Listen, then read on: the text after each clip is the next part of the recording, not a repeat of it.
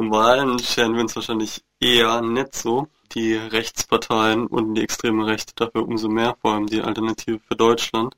Und wir befürchten halt, dass wenn die Alternative für Deutschland einen großen Wahlerfolg einfahren wird in Baden-Württemberg, dass das sozusagen die Ausgangsbedingungen für linke Politik in Baden-Württemberg verschlechtern wird. Man hat auch Probleme, zum Beispiel, wenn es wieder einen NSU-Untersuchungsausschuss geben sollte, dass dann Leute von der Alternative für Deutschland im Ausschuss drin sitzen werden und es blockieren oder wahrscheinlich, wir gehen davon aus, versuchen werden, es zu sabotieren oder zu blockieren. Und generell haben dann die extreme Rechte beziehungsweise die neue Rechte halt unglaublich viel Kohle, wo sozusagen Büros eröffnet werden können, Kampagnen gefahren werden.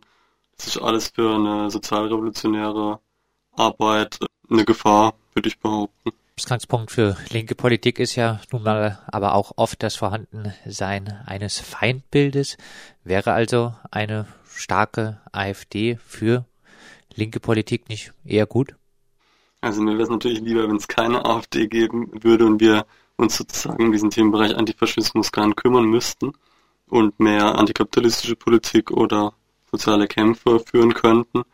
Natürlich ist es immer einfacher, mit einem Feindbild zu mobilisieren. Ich glaube, man hat es auch am 1. März bei dieser Protestaktion gesehen, dass dann plötzlich das gesamte linke Spektrum bis halt auch zum sozialdemokratischen Spektrum vereint auf der Straße steht, wenn man so einen rechten Feind oder so hat.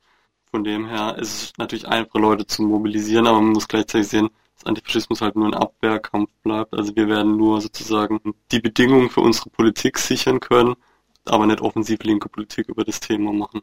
Ist meine Einschätzung. Gehen wir mal auf ein paar Punkte des Landtagswahlprogramms der AfD zum Thema Flüchtlinge ein. Das ist ja das bestimmte Thema. Die, deren Asylanträge abgelehnt werden, müssen wieder abgeschoben werden. Fehlanreize umfassend abbauen. Schengen-Vertrag aussetzen. Menschen müssen von der Überfahrt abgehalten werden. Schaffung von grenznahe Aufnahmeeinrichtungen mit allen notwendigen Behörden nach bayerischem Vorbild, einschließlich medizinischer Versorgung und maximale Straffung der Verfahren mit dem Ziel des Verfahrensabschlusses innerhalb von 48 Stunden, Beseitigung von Abschiebehindernissen aus gesundheitlichen Gründen, Wiedereinrichtung von Abschiebehaftanstalten. Ja, beschreibt alles eine ziemlich unmenschliche Behandlung von Schutzsuchenden, nur eigentlich all diese Punkte wurden schon von den anderen Parteien inklusive den Grünen umgesetzt. Kretschmanns konsequente Abschiebepolitik, die Möglichkeit, statt Geldleistung wieder Sachleistung auszugeben, um vermeintliche Fehlanreize zu verhindern. Für eine maximale Straffung der Asylverfahren wurde in Heidelberg extra ein sogenanntes Verteilzentrum eingerichtet. Mit dem Asylpaket 2 werden noch stärker als sowieso schon auch ernsthaft erkrankte Menschen abgeschoben werden. Abschiebehaftanstalt, diese befindet sich momentan in Pforzheim im Bau. So einen großen Unterschied zwischen AfD und den anderen Parteien scheint es also in der Flüchtlingspolitik nicht zu geben, oder?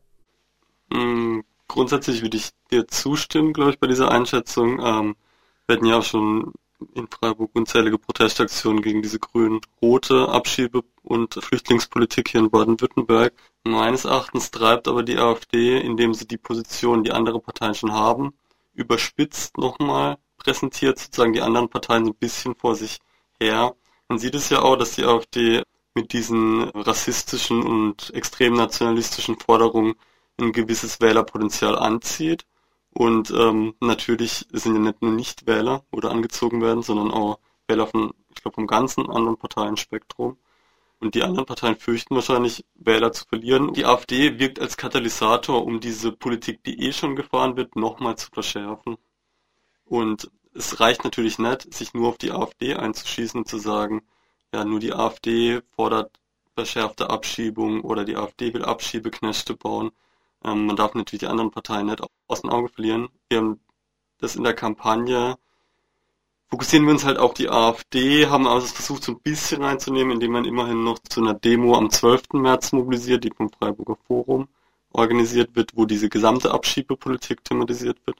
Die Kampagne kritisiert die Forderung der AfD nach nationalem Erfolg. Gemeint ist der Erfolg der deutschen Wirtschaft. Auch hier die Frage, Standort Deutschland zuerst und massiver Lobbyismus, zum Beispiel für die deutsche Autoindustrie. Diese Politik gibt es doch auch ohne die AfD, oder? Ja, richtig. Die AfD hat aber da eine bisschen andere ähm, Stoßrichtung in ihrem Nationalismus als die anderen Parteien. Also bis auf die Linkspartei vielleicht, weil die oft so einen Standortnationalismus prägen, hast du ja schon gesagt hast, der Wirtschaftsstandort Deutschland muss gefördert werden und so weiter. Das hat man bei der AfD auf einem Flügel auch. Ein größerer Flügel, der jetzt in Baden-Württemberg nicht ganz so stark ist, ähm, aber gerade in Ostdeutschland sehr stark, vertritt aber eher so völkische Konzepte wieder. Björn Höcke ist da, glaube ich, so der Vorzeigekandidat für diesen Flügel. Oder hier der ähm, Dubravko Mandic von der jungen Alternative, der aber der Saxo-Silesia Mitglied ist, also in der Burschenschaft, die so eine deutsch-nationale völkische Nationalismusposition vertreten. Und ähm, denen geht es zwar durchaus auch um das Fortkommen Deutschlands auf der, in der Weltmarktkonkurrenz, Gleichzeitig aber verschärfen die nochmal diese Ausgrenzungspraxis. Also die wollen sozusagen am besten alle Flüchtlinge weghaben und ja, unterscheiden sich teilweise in ihren Positionen auch gar nicht so sehr von der NPD, was auch von denen offen zugegeben wird, sondern nur im Auftreten. Also das, was man früher vielleicht in Form der Republikaner hat, wird wieder aktualisiert durch diesen Flügel der AfD.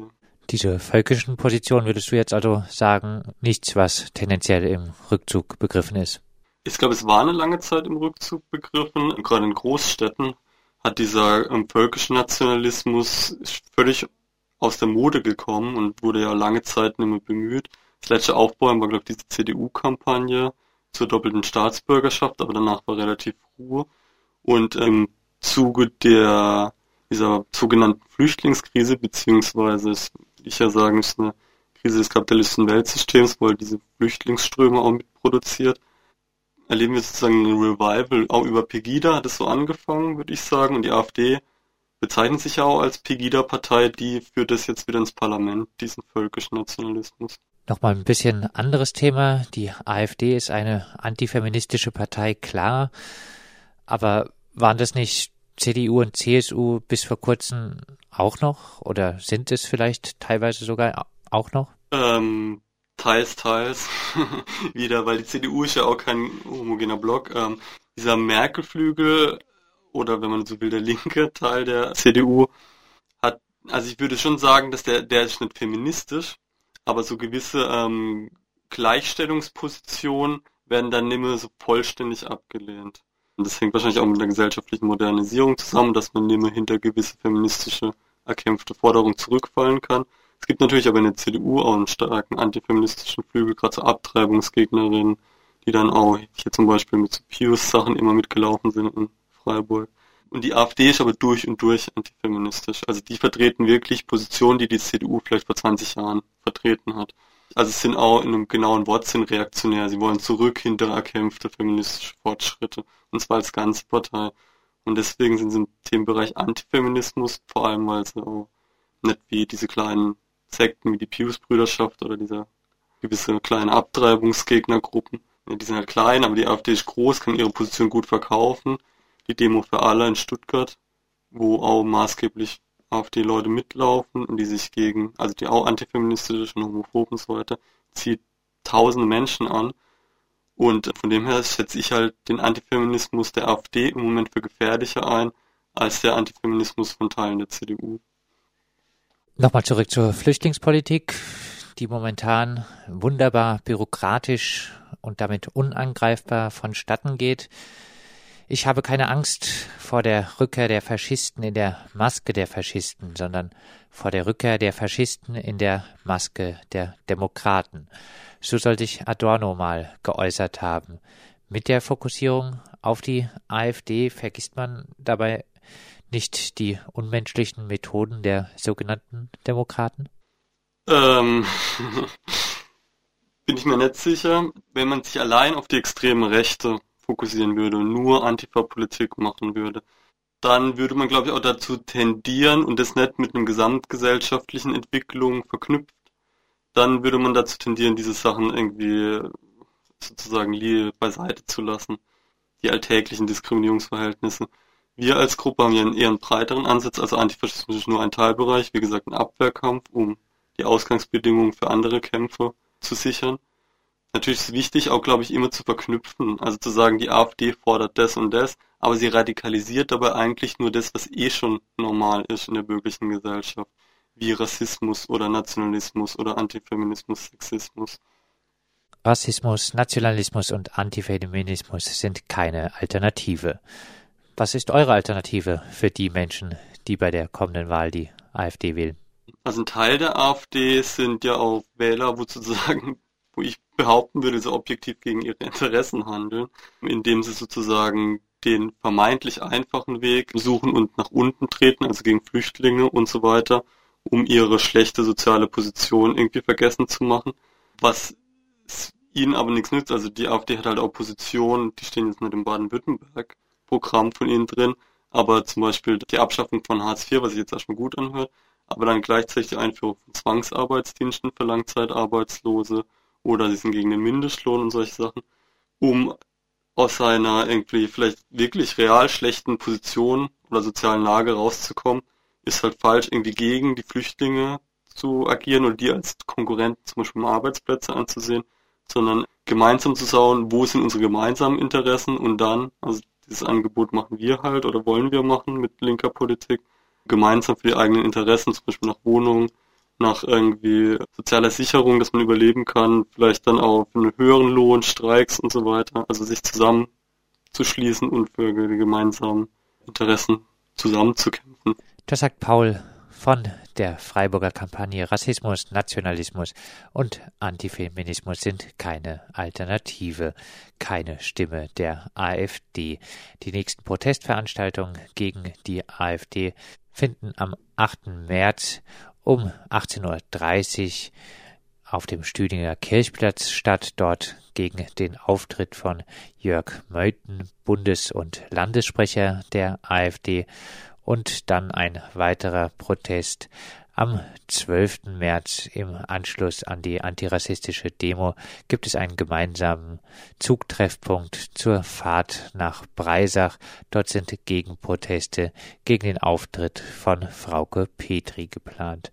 Mehr Infos zur Kampagne gibt es unter keine Alternative.noblogs.org.